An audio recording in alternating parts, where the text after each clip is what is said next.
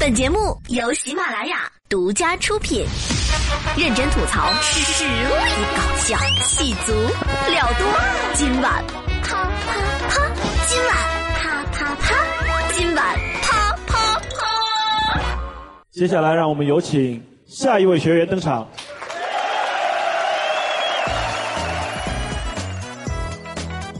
各位小伙伴，大家好，欢迎收听今晚啪啪啪，我是无耻老贼 T 博士。前不久呢是这个情人节，今年的情人节呢有点特殊，很多的情侣都被迫变成了异地恋，两个人相距千里，不像以前距离只有负十八厘米。住口！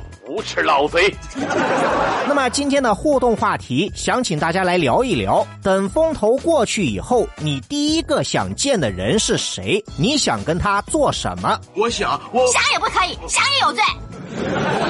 欢迎大家在评论区留下你的神回复。下面马上进入今天的新闻实验室，关注一下发生在我们身边的奇葩新闻。Lady Go。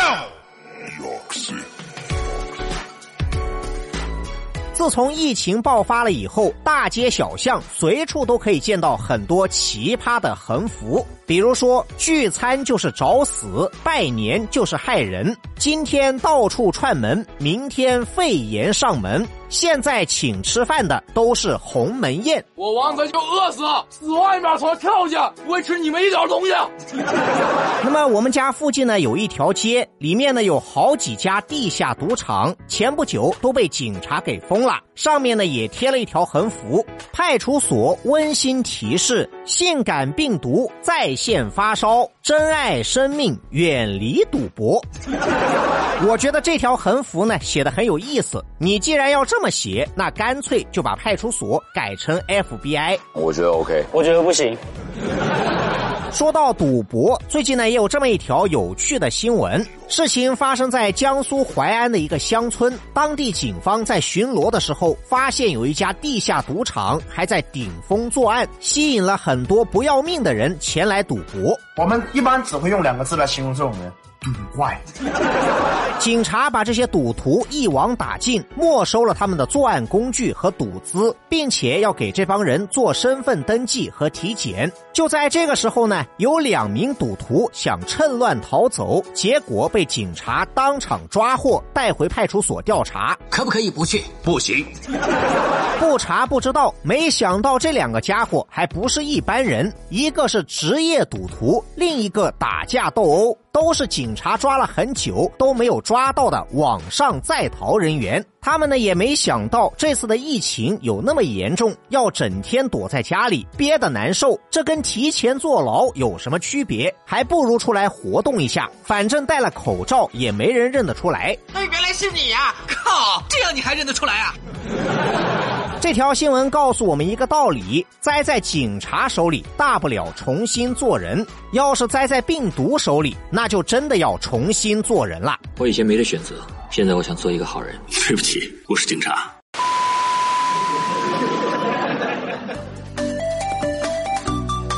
话说前两天呢，有一条新闻引起了很多网友的关注，说四川崇州有一个穿警服开奔驰的小伙子强冲检查点，工作人员要他配合检查出示身份证，遭到了拒绝。让我看看，不要。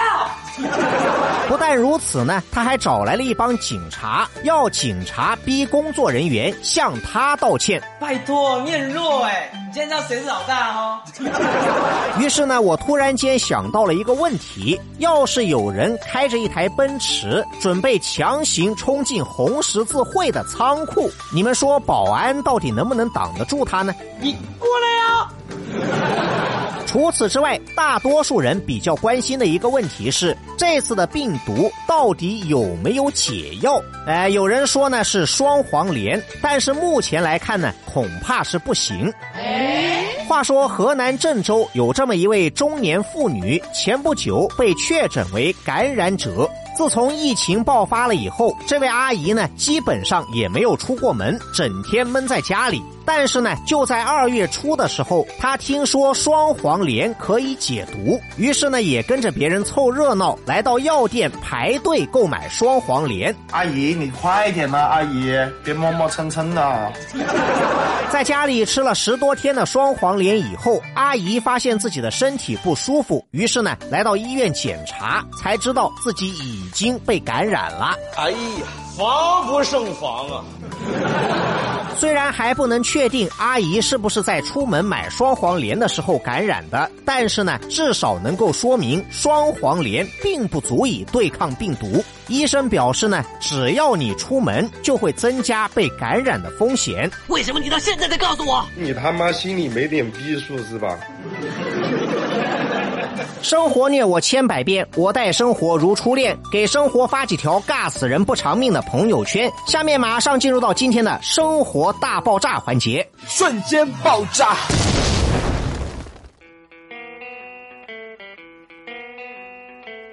前不久，有一位著名的实力派歌手登上了微博的热搜，赢得了许多网友的支持。他就是韩红。韩红老师呢，是娱乐圈里的一股清流，这些年踏踏实实的做了很多的慈善事业。这次的疫情，他也出了很多力。但是我们今天要说的，不是他做了哪些事，而是韩红老师所传递的一种为人处事的价值观念。我们都知道，韩红老师总是出现在各种综艺节目当中，而且呢，经常是以评委的身份出席各种选秀节目，就包括我做的今晚啪啪啪的片头。有请下一位学员登场。这句话呢，其实也是韩红老师做过的某一期比较出名的选秀节目的开场白。而这些选秀节目的质量呢，恕我直言，一言难尽。选出的都是一些比较奇葩的选手，所以呢，我们也经常可以看到韩红老师在节目里面发火，退出这个舞台。那么我们现在呢，已经知道韩红老师什么活都接，都是为了赚钱搞慈善。虽然呢是为了钱来的，但是韩红老师还是坚持自己作为一名评委的底线：选手不能在他面前玩套路。比如说，国内选秀节目最常见的一种套路——卖惨。很多的选手一上台就哭得稀里哗啦，说自己家里有多穷，连一块钱四个的窝窝头都吃不起。为了追求音乐的梦想，来到这个舞台是他们全村的希望之类的。对于这种行为，韩红老师是表示明确反对的。要唱歌你就好好唱，不要在我面前编故事。韩红听了都想打人。你有故事，你把它唱出来，让观众从你的歌声中去感同身受，这才能体现出音乐的价值。嗯。作为一名新闻记者，我也经常思考这样的一个问题：新闻的价值是什么？比较主流的说法呢有两种，一种是真实，一种是正确，听上去差不多，实际上呢是有区别的。真实强调的是客观，而正确表现的是一种主观的意识。真实的素材不一定正确，看上去正确的新闻也未必就是真实的。而人类的思想呢，本身带有局限性，不可能百分之百还原事情的真相。三百六十度无死角的新闻，在理论上是不存在的。一篇新闻报道或多或少都会带有作者的主观意识。在主观与客观之间，新闻的尺度要怎么把握，是每一个新闻记者首先要解决的问题。但是呢，随着移动互联网的到来，真实和正确这两大标准遭到了一股第三方势力的无情碾压。这股第三方势力叫做流量。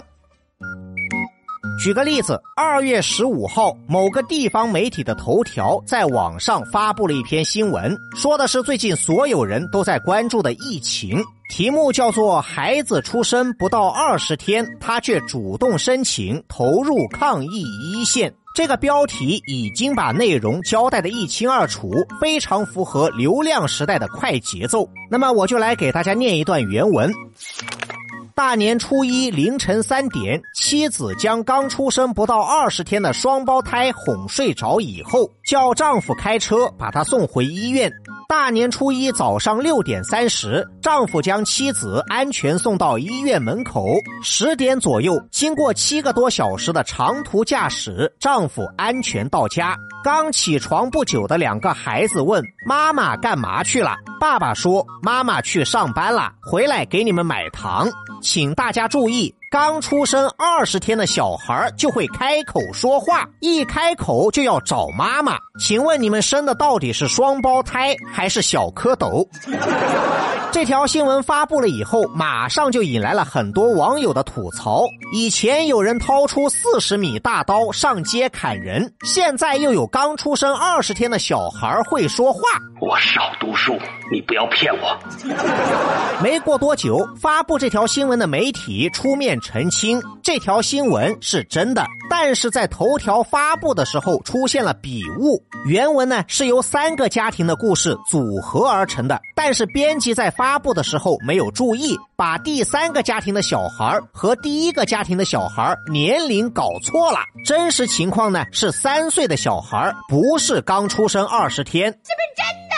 是啊，我们都说呢，数据最能够反映出新闻的真实性。一旦把数据搞错了，就会把真的也变成假的。如果说这条新闻只是一个偶然的乌龙，勉强蹭了一波热点，还可以原谅。但是某些媒体发发布的新闻呢，就真的让人有点看不懂了。比如说之前呢，有新闻报道说云南有一对医生夫妻，妻子今年四十二岁，怀孕九个月。很快就要生了，但是他毫不犹豫，单位有需要，他马上就挺着大肚子回来工作。哇，多牛逼啊！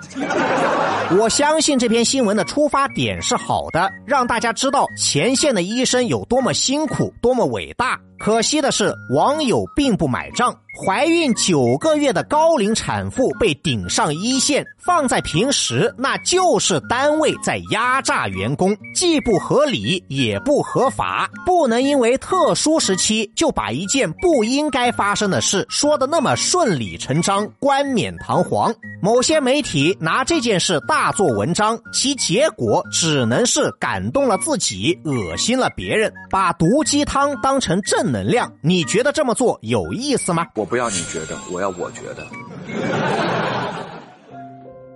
有些人喝了蝙蝠汤，把它隔离起来，就能够切断感染的源头。因为爱喝蝙蝠汤的人呢，毕竟是少数，而网上那些数之不尽的毒鸡汤，覆盖的人数千千万万，要怎么去隔离呢？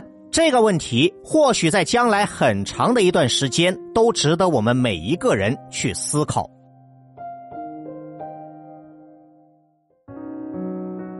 节目的最后，也不要忘记今天的互动话题。等风头过去以后，你第一个想见的人是谁？你想跟他做什么？欢迎在评论区留下你的神回复。今天的节目就到这里，下周我们继续啪啪啪。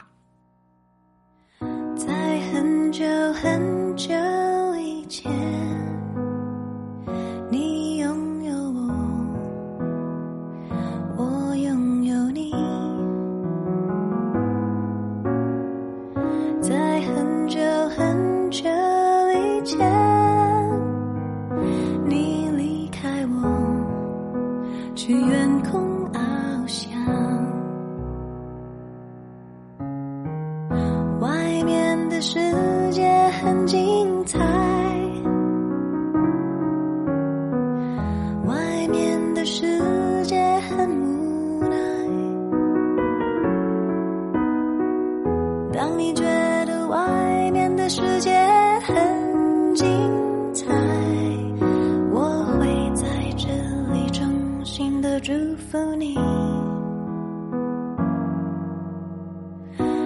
当夕阳西沉的时候，我总是在这里盼望。